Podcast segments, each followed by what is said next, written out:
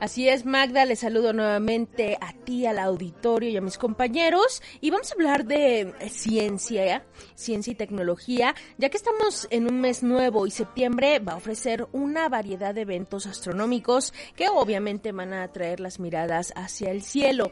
Vamos a traer conjunciones solares y, por supuesto, el muy esperado equinoccio de septiembre que dará la bienvenida al otoño.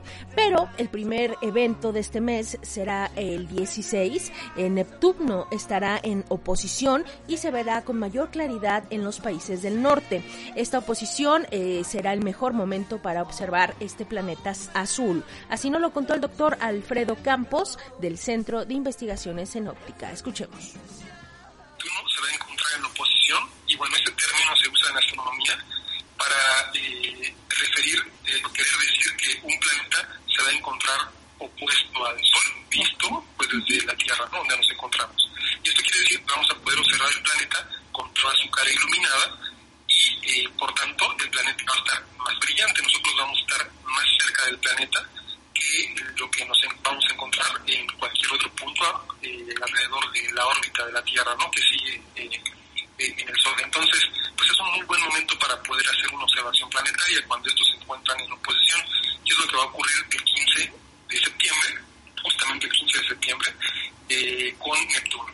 Entonces, eh, Neptuno es un planeta que no se puede ver desafortunadamente a simple vista, se necesita observar a través de un telescopio, pero con un telescopio pequeño y aficionado, las personas que, tengan eh, la posibilidad de contar con uno, pues pueden tratar de, encontrarlo. ¿sí? Se va a ver como un puntito azul, brillante, con una tonalidad azul. Y ese es el planeta Neptuno, que bueno, ahora les voy a comentar hacia dónde verlo.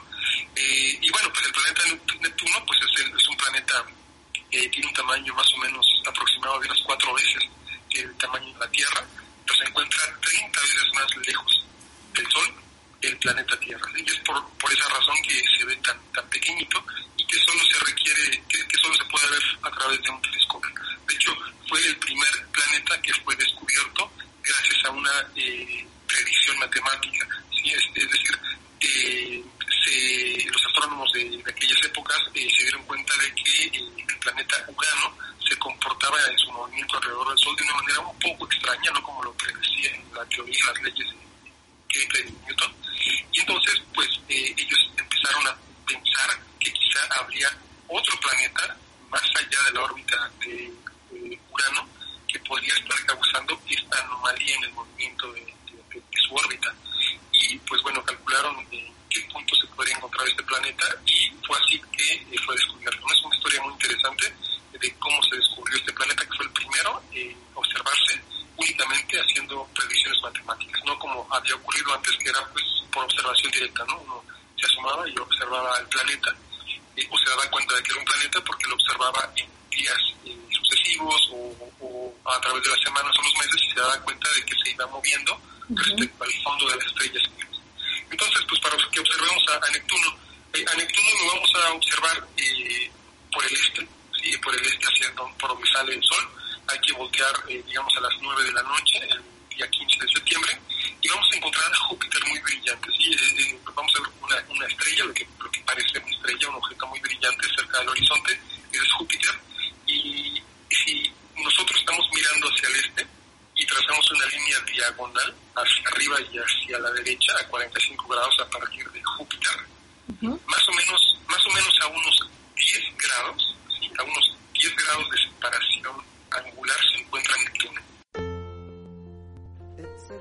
Y ya por fin está cerca el otoño y con él, obviamente, una nueva luna y sabemos que las lunas que vienen son las más bonitas y en este caso será la luna de maíz que viene a iluminar la bóveda celeste. Este año se estima que, bueno, aparecerá durante los primeros días de este mes, podremos ver su brillo durante varios días, pero escuchemos al doctor Campos que nos amplió los detalles de esta maravillosa luna.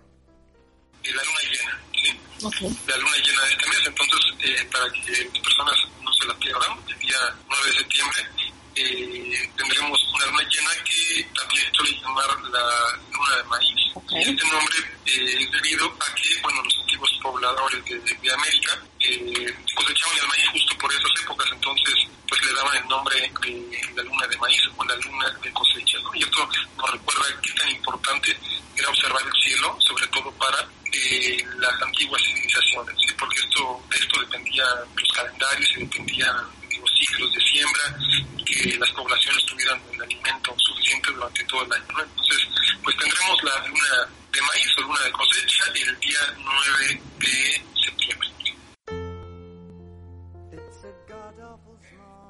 Y después sigue Mercurio, esto en conjunción solar inferior. Este evento estará protagonizado eh, obviamente por Mercurio eh, y bueno, en este caso el Sol queda en medio de la Tierra y de Mercurio y se podrá disfrutar el 23 de septiembre. Escuchemos al doctor. La conjunción eh, se refiere a una, digamos, a una, un acercamiento y es un, es un acercamiento entre objetos celestes. Entonces, a veces las conjunciones pueden ocurrir, por ejemplo, entre un planeta y la Luna, entre varios planetas, ¿no? un planeta y una estrella. Entonces, básicamente se refiere a un acercamiento, a un acercamiento de un objeto con respecto, con respecto a otro. En este caso, Mercurio y el Sol. Dada la cercanía de Mercurio con el Sol, pues es, es complicado poder, poder observarlo. Ahí sí, porque el resplandor del cielo eh, nos impide poder observar un objeto brillante, ¿no? en este caso el planeta Mercurio. Y es la dificultad de la observación de Mercurio, el hecho de estar tan cerca del Sol y por tanto eh, que generalmente es visible cuando el cielo es todavía muy brillante, cuesta trabajo reconocerlo. Eh, entonces, bueno, pues se trata de eso, ese acercamiento entre los dos objetos celestes, pero es un acercamiento aparente, porque es desde nuestro punto de observación, ¿verdad? O sea, no quiere decir realmente que se estén acercando uno al otro, sino que desde nuestro punto de observación parece que los dos se, se acercan,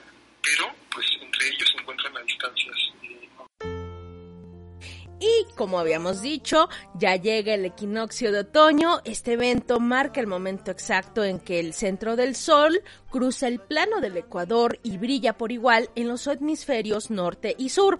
A su vez, estos eventos están asociados al cambio de estaciones. Aquí en septiembre, los habitantes del sur dan la bienvenida a días más largos y cálidos. Ellos reciben la primavera, mientras nosotros aquí en el norte, pues comienza el otoño. Escuchemos al doctor Campos el día 23 de septiembre eh, entrará eh, este, bueno, en el otoño, en el hemisferio norte, tenemos este equinoccio que es de otoño para todos los que vivimos en el hemisferio norte y es el, el equinoccio eh, de, de, primavera para todos los que viven en el hemisferio sur. Entonces, pues para nosotros, en el hemisferio norte, pues nosotros vamos a pasar entonces del verano al otoño y en el hemisferio sur dejan el invierno y pasan a primavera. En ese día en particular, el sol eh, va a brillar justo sobre el ecuador de la Tierra y la duración del día y de la noche va a ser aproximadamente la misma para todos los países del mundo. Así que si tenemos unas 12 horas de, oscuridad, pues tendremos unas 12 horas. Más o menos la duración del día y de la noche será aproximadamente la misma. Y a partir de esa fecha en adelante, para nosotros que vivimos en el hemisferio sur, pues los días empezarán a ser cada vez más cortos y las noches más largas, y al revés, para quienes viven en el hemisferio sur, ellos empezarán a notar que sus días van a ser un poco más largos y las noches un poquito más cortas, pues porque ellos empezarán a acercarse, estarán en primavera y, se acercarán hacia el verano, ¿no? Y nosotros pues iremos hacia, hacia el, invierno. Entonces, es un día eh, bonito e importante el día del equinoccio y pues un día en el que todos los países que se encuentran en el ecuador de la Tierra, pues por ahí pasará el sol justo, justo arriba de ellos, ¿no? En el cenit, justo eh, por, por arriba. Entonces, pues el equinoccio de otoño para nosotros el 23 de septiembre. Y también, por último, Júpiter estará en oposición y será una gran ocasión para observar sus lunas. En este caso, este planeta se verá más brillante este 26 de septiembre cuando la Tierra y Júpiter se encuentren en el mismo sentido alejado del Sol. Así lo explicó el doctor Campos. Escuchemos. Otro planeta que va a estar en oposición es Júpiter, que bueno, ya mencioné que se puede ver eh, por ahí de las 9, 10 de la noche, ya podemos observarlo hacia el este, por donde sale el Sol eh, pero el día 26 de septiembre Júpiter va a estar también en oposición.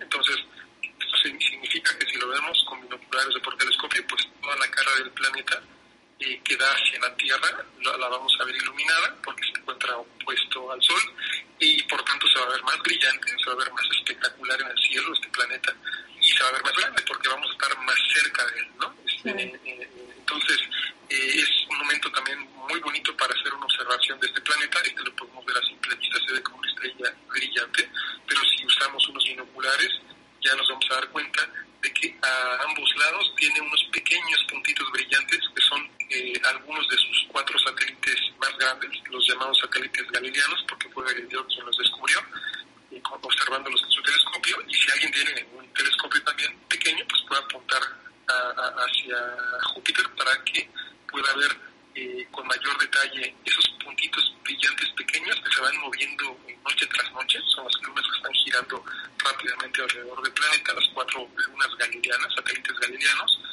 y también poder observar algunas características interesantes en la atmósfera del planeta, que es el disco del planeta, ¿no? algunas eh, franjas claras y oscuras y la gran mancha roja, dependiendo del tamaño del telescopio que tenga la persona que, que pueda, que pueda echarle un, un vistazo a este planeta eh, este mes, ¿no? en particular el día 26 de septiembre, que es cuando va a estar en oposición. Entonces es un mes eh, muy, muy bueno para hacer la observación de Júpiter a simple vista o con algún instrumento óptico, eh, de Neptuno también, ahí sí hace falta un, telescopio, que puede ser un telescopio pequeño, no es necesario tener un, telescopio ya muy poderoso, con un pequeño se puede hacer una observación del planeta e irlo siguiendo noche a noche eh, la luna llena, que la gente no se la pierda, esta luna llena el día 9 de septiembre y también el día 10 de septiembre, la luna casi va a estar en fase de luna llena, entonces tenemos dos días muy buenos para poderla observar, sobre todo cuando sale del horizonte eh, y al anochecer, que se ve espectacular, muy, muy bonita, muy grande,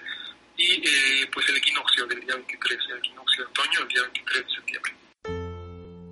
Entonces, eh, Magda, pues esto es lo que nos espera este septiembre, así que ya sabemos, a mirar al cielo porque va a haber muchos fenómenos muy bonitos. Así es, Victoria, pues muchas gracias por la información. 8 con 54 minutos, vámonos rápidamente a los deportes.